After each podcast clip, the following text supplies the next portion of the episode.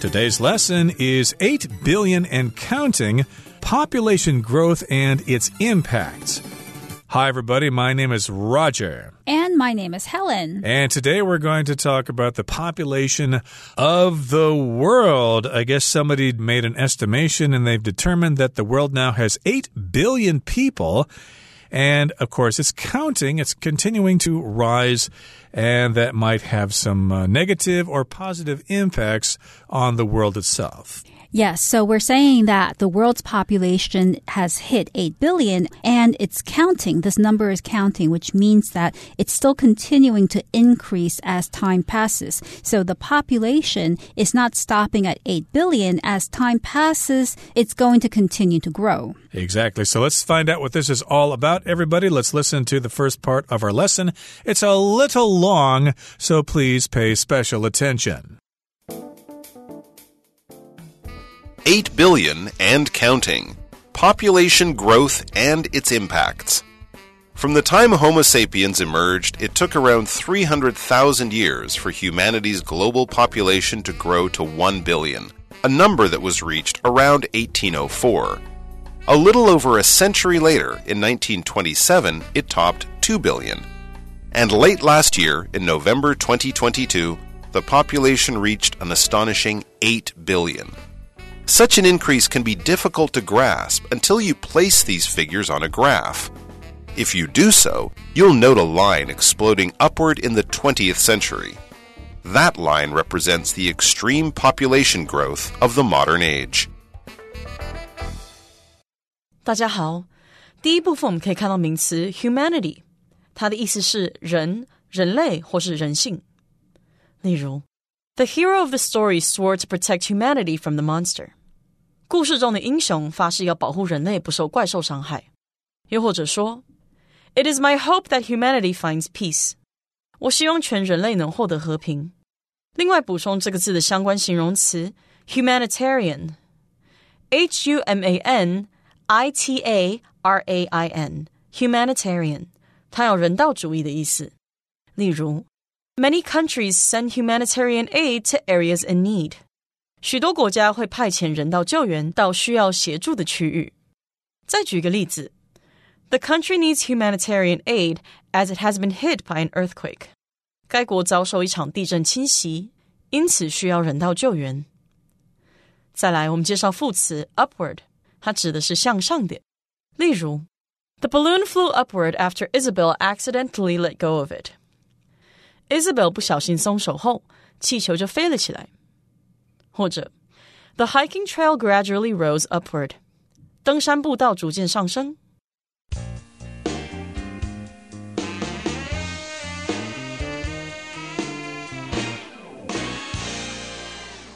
From the time Homo sapiens emerged, it took around 300,000 years for humanity's global population to grow to 1 billion, a number that was reached around 1804. So in the first phrase, we refer to Homo sapiens. Homo sapiens is the term that is used to refer to man or humankind. Right. So again, we've got the word humanity that just refers to the human race as a whole. And uh, that, of course, reminds me of the phrase crimes against humanity. They often find political leaders guilty of that, like uh, Hitler or whoever were guilty of crimes against humanity for killing all those people unnecessarily.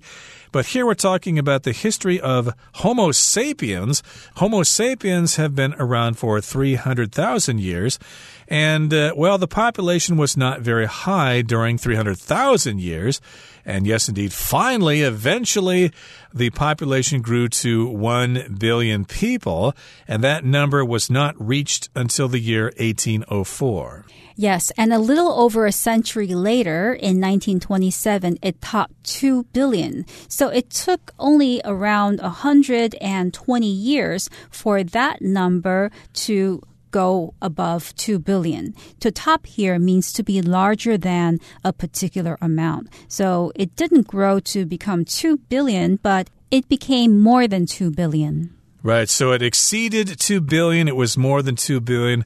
And late last year, in November of 2022, the population reached an astonishing 8 billion. Again, that's an estimate. Of course, we don't have people going around counting heads everywhere. They've just uh, gathered some statistics from various countries and they came up with this number. 8 billion people, and that happened back in November of 2022. That's a lot of people compared to how many people were here in the distant past. Yes, and it's really quite surprising when you think about the short amount of time in which the population grew so quickly. So, in around 100 years, the population grew by 6 billion people. That's really, really astonishing. That's a large increase, and such an increase can be difficult to grasp until you place these figures on a graph. So now we're just telling you these numbers, and when you hear these numbers, you might think, that's not such a big change, that's not such a big increase. But if you see them on a graph, which is a sort of diagram in a book or something, if you see that graph, you might think, oh my goodness, the population is exploding. There's a population bomb. And if you do so, if you look at a graph, you will notice that the line is exploding upward, and it did so in the 20th century, which is the 1900s. So if something goes upward, well, it's not going downward, it's going upward. Like a balloon, a hot air balloon will go upward if you let it go. Right. It goes to a higher position or higher in length or in time. Okay, so to continue, the final sentence of the first part of our lesson says, that line represents the extreme population growth of the modern age. Yes, I've seen a chart like that before. I've seen a graph like that before. Over thousands of years, the population of the Earth went up very slowly, and then beginning in the 1800s, there was a population explosion, which may have had to do with the Industrial Revolution. There may have been other causes as well, which we'll get to later on. But indeed, that line started almost going straight up, and that can be quite alarming if we're worried about things such as finding enough food for everybody or having enough oxygen in the atmosphere, etc., etc. Okay, that brings us to the end of the first part of our lesson for today. Let's listen now to the second part. This dramatic growth is largely due to improvements in modern medicine, sanitation, nutrition, and agricultural productivity. Put simply, people are healthier, so they are living longer and having more children, who are in turn living longer, healthier lives. All of this sounds like wonderful news, but a ballooning population can also create significant challenges, especially with regard to economic inequality and sustainability. The population is not growing equally across all nations, and countries with the highest birth rates also tend to have the lowest incomes. As a result, population growth has become concentrated in the world's poorest countries, especially those in Africa.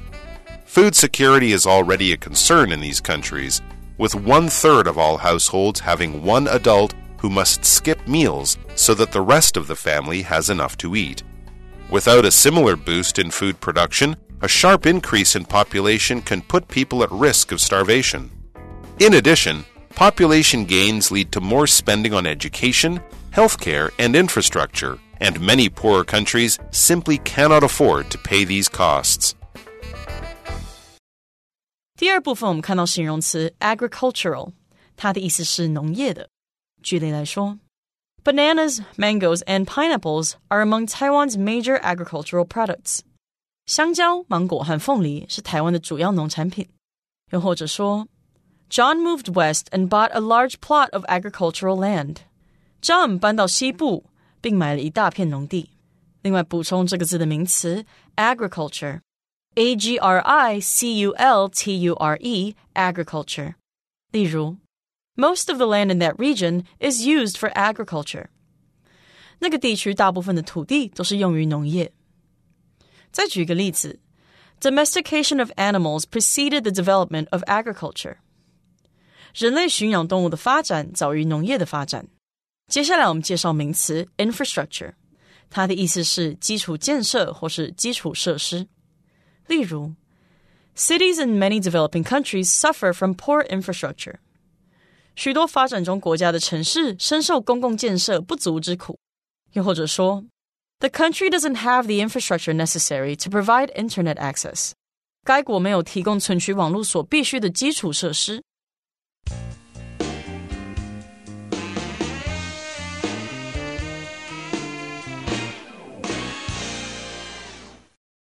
So now we're going to look at the reason why the population exploded in the 20th century. This dramatic growth is largely due to improvements in modern medicine, sanitation, nutrition, and agricultural productivity. So there are four reasons for why the population grew, exploded during the 20th century.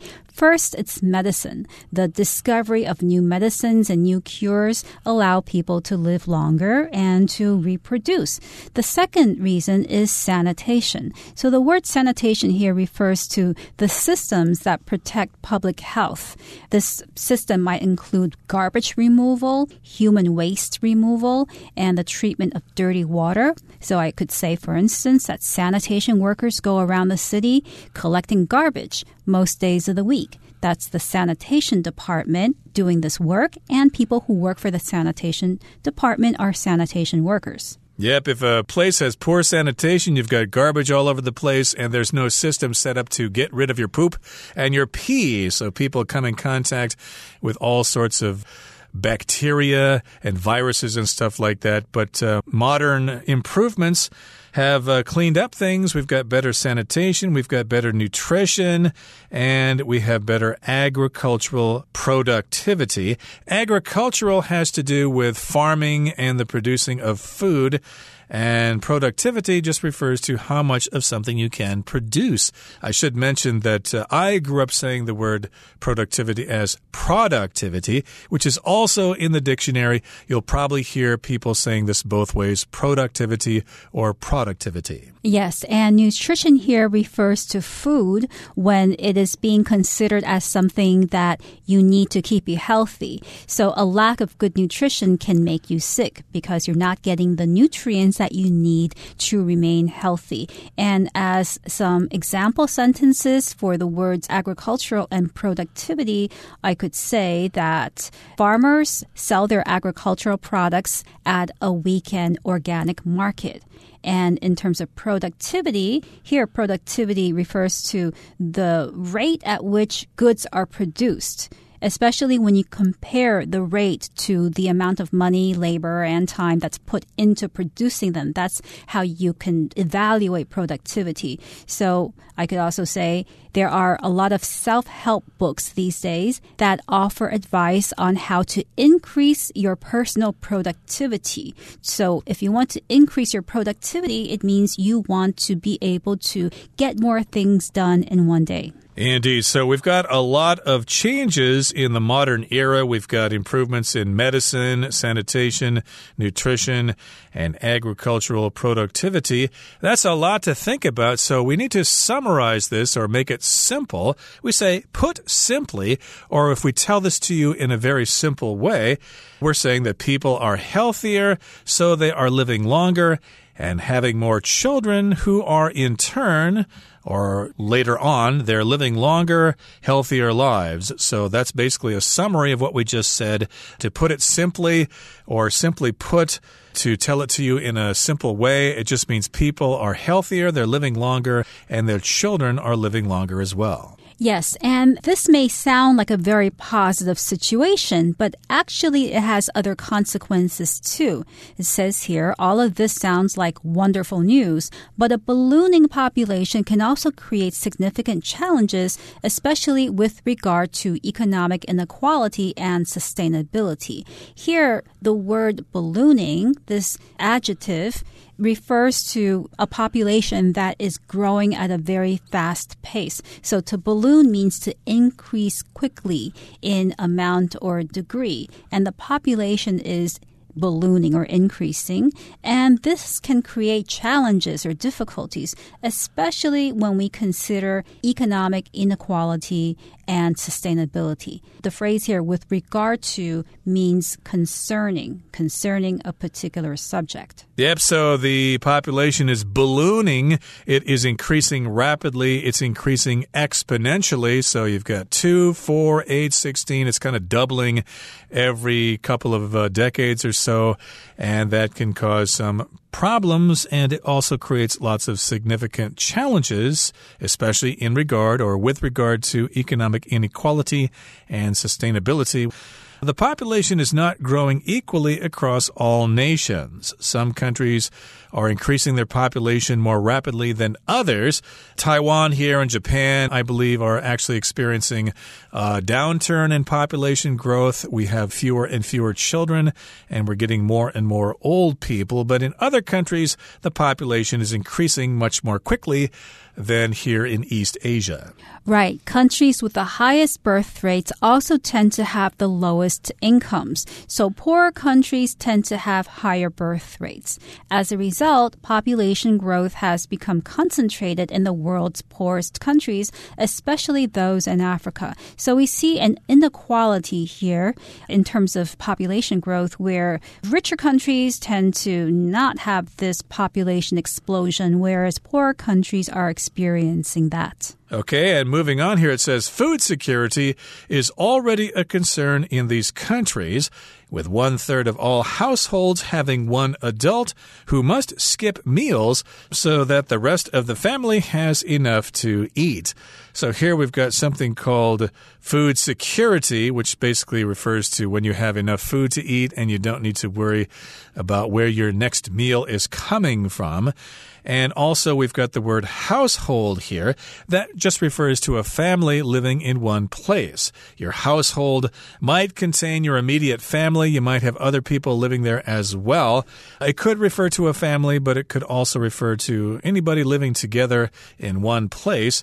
And in lots of households or in lots of families, there is one adult who has to skip a meal so that the rest of the family can have a meal instead. So, probably the father is going to skip a meal just so his young son or young daughter can have a meal. Yes, and household is often seen in the phrase household registration office. That is the place where you go to register the people who live in your household. Now, without a similar boost in food production, a sharp increase in population can put people at risk of starvation. So, if the population continues to grow in a particular place and that place does not have any means of boosting or increasing its production of food, then what can happen as a result? The result might be that people are put at risk of starvation. When you put somebody at risk of something, then you are putting them in a situation that could be dangerous or harmful to that person. I could say, for instance, don't put your life at risk by riding on a motorcycle without a helmet on. That would be putting yourself or your life at risk. And again, if you don't have enough food to eat, you might suffer starvation, which is a state of not having enough food to eat, and you get sick or die as a result. In addition, population gains lead to more spending on education, healthcare, and infrastructure and many poorer countries simply cannot afford to pay these costs. Now, infrastructure is the basic services and equipment set up in a society like roads and communication cables and things like that. So, again, if you have a huge population gain, you got to spend more money on schools and on healthcare and on infrastructure like bridges and roads, railways, etc. Right. So often governments use taxpayers' money to improve the country's infrastructure or all of the systems like transportation, etc., as Roger mentioned, to improve these things so that the infrastructure can be more stable. Okay, that brings us to the end of the second part of our lesson for today. Let's now listen to the third part. Rapid population growth has also fueled consumption to the point of unsustainability. We are already clearing forests, extracting fossil fuels, and emptying the oceans at alarming rates so that we can meet demand, and that's with the number of people we already have. These activities have also contributed significantly to climate change, which poses a serious threat to our survival. If we are unable to decrease our consumption and learn to extract resources in a sustainable manner, further increases in population could have terrible impacts. Will we be able to change our behavior? Will our booming population bring disaster? Only time will tell. 最后第三部分，我们看到单字 extract，它是动词，指的是挖掘、提炼或是拔出、提取。例如，extracting oil from under the sea is a complicated process。从海底开采石油是一个很复杂的过程。或是 The surgeon carefully extracted the nail that was stuck in Carl's foot。外科医生小心的把插进 Carl 脚里的钉子拔出来。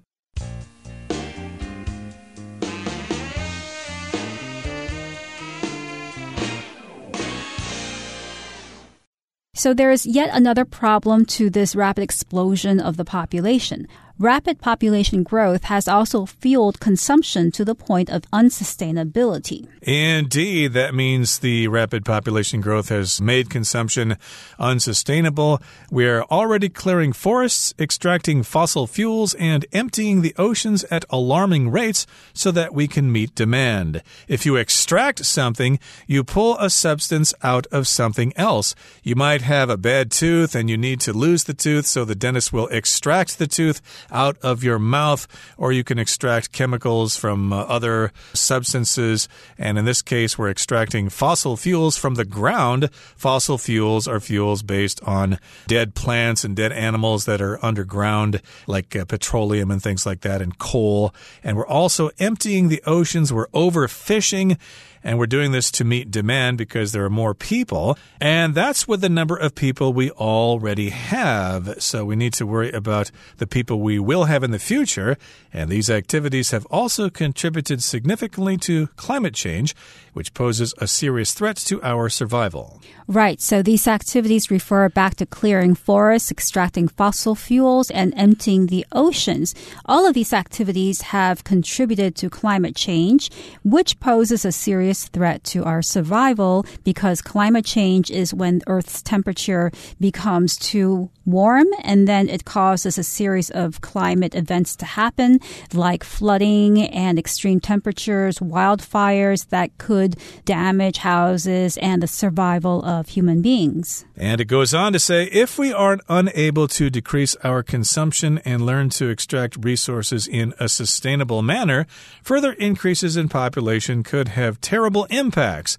So we've got to learn to use less and waste not so much food and we need to use sustainable energy sources. If something's sustainable, it can be used over and over again. You don't lose that thing.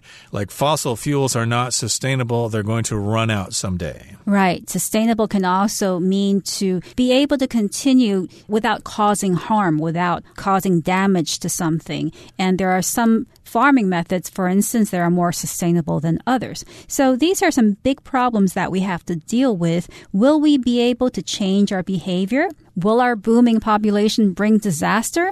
Only time will tell. Yep, we'll know in the future, so everybody keep your fingers crossed, but I'm optimistic that we'll figure something out. Okay, that brings us to the end of our discussion for today. Here comes Hanny.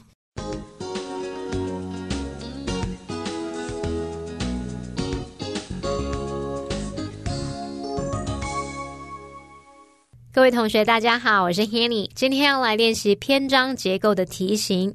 这次的文章题目啊，有四个空格，但是有五个选项，比较有挑战性哦。那我们就先来看看这五个句子。A 选项是 Rapid population growth has also fueled consumption to the point of unsustainability。他说，人口的快速成长也助长了资源消耗到无法永续的地步。那么 fuel 当名词有燃料的意思，在这边是当动词去表达助长，使什什么加剧或是刺激。那我们就先记住这个选项会跟资源的消耗、跟资源的永续性有关。B 选项他说，Without a similar boost in food production，a sharp increase in population can put people at risk of starvation。粮食生产若没有类似的增长，人口快速增加会使人们面临饥饿的危险。那么 put 什么什么 at risk 表示将什么置于险境，让什么有危险，所以 put people at risk of starvation 就是说将人们置于饥饿饿死的险境之中。那这个选项就记得它是在讲人口成长还有粮食的生产量。C 选项，他说，This means that poorer countries can look forward to the economic growth enabled by a larger workforce。这意味着较贫穷的国家可以期待更多劳动力带来的经济成长。Workforce 就是指劳动力，可能是一国或是一个地区的劳动力、劳动人口。那它也可以用来指某公司的全体员工。所以这个选项就记得它是跟贫穷国家的劳动力有关。好，那么 D 选项，他说，As a result。 population growth has become concentrated in the world's poorest countries, especially those in Africa. 因此，人口成长集中在世界上最贫穷的国家，尤其是非洲国家。这个选项就要特别注意，as a result 表示因此结果。那我们就可以推断说，它前方的叙述可能会说明为何人口成长集中在世界上最贫穷的国家喽。 好，那么一选项他说，All of this sounds like wonderful news。 but a ballooning population can also create significant challenges, especially with regard to economic inequality and sustainability. 所有这些听起来都是好消息，但不断激增的人口也产生重大的挑战，尤其是关于经济不平等和永续性方面。好，那么 balloon 我们知道是气球嘛，它当动词呢，可以去描述说这个数量是激增、猛涨，像气球一般膨胀。好，那这边就是用现在分。 分词 ballooning 来描述是激增的。那我们从这个 all of this sounds like wonderful news, but a ballooning population can also 点点点，用这样的描述去推断说，诶，它前方的叙述可能是有先提到人口增加的一些正面讯息。那接着他这边采用 but 去引出具有对比语义的叙述。好，那我们现在了解了每个选项的重点，还有一些关键的单字，还有转折语。我们接着就来做题目吧。好，第一个空格呢是出现在第二段最后一句。这个段落有提到说，人口剧烈成长主要是因为现代医学啊、卫生、营养还有农业生产力进步，因此人们的寿命变长，生育更多孩子等等。啊，这些听起来似乎都是正面的嘛。可是下一段第一句就提到，人口成长并非均等发生在世界各国，出生率最高国家往往收入也最低。我们就可以推断空格里面是要填入能够衔接前后正反语义的内容，那也就是我们刚刚说的。选项一喽，他说所有这些听起来都是好消息啊，但是不断激增的人口也产生重大挑战，点点点。所以我们的选项就是选一。好，再来看第二个空格呢，它是出现在第三段的第二句，也就是说它是接在出生率最高的国家往往发生在收入最低的国家这一句话的后面。好，那再来我们空格后面又提到说粮食安全在这些国家早已是令人担忧的问题。诶，我们选项当中有提到某些国家。然后又能衔接前后内容的选项，就只有 D 了。第一选项他说。因此，人口成长集中在世界上最贫穷的国家，尤其是非洲国家。在这边，它就可以衔接前后语义，所以是最符合的选项。好，那么第三个空格呢，同样是出现在第三段。那它前一句有提到说，粮食安全在这些最贫穷的国家早已是令人担忧的问题。三分之一的家庭中有一名成人必须不吃饭，才能让其他家人有足够东西吃。我们就可以推断，这是跟人口还有粮食生产量是有关的。那最适合选项就是。选项 B 喽，它就有提到粮食生产若没有类似增长，人口快速增加会使人们面临饥饿的危险。好，那第四个空格是出现在文章最后一段第一句，很有可能就是这个段落的主题句。那这个段落有提到说，我们以惊人的速度在砍伐森林、开采化石燃料，还有掏空海洋等等，这些就是跟人类活动还有资源消耗有关，所以可以推断最适合选项就是 A。他有提到人口快速成长助长了资源消耗到无法永续的地步。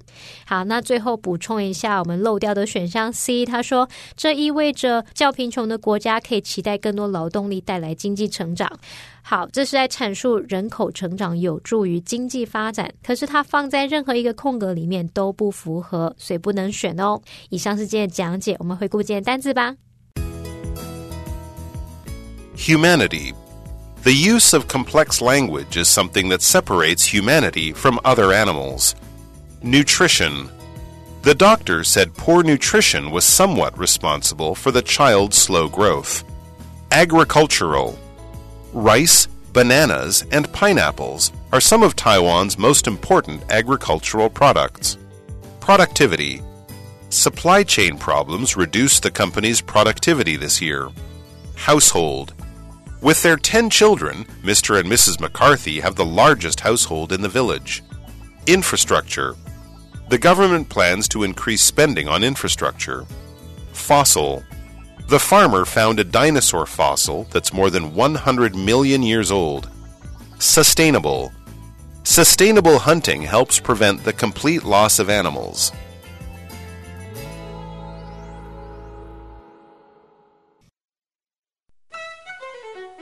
Well, everyone, today's article has come to an end, and I sure hope you enjoy reading along with us. I am Helen. I am Roger. See, you, next time.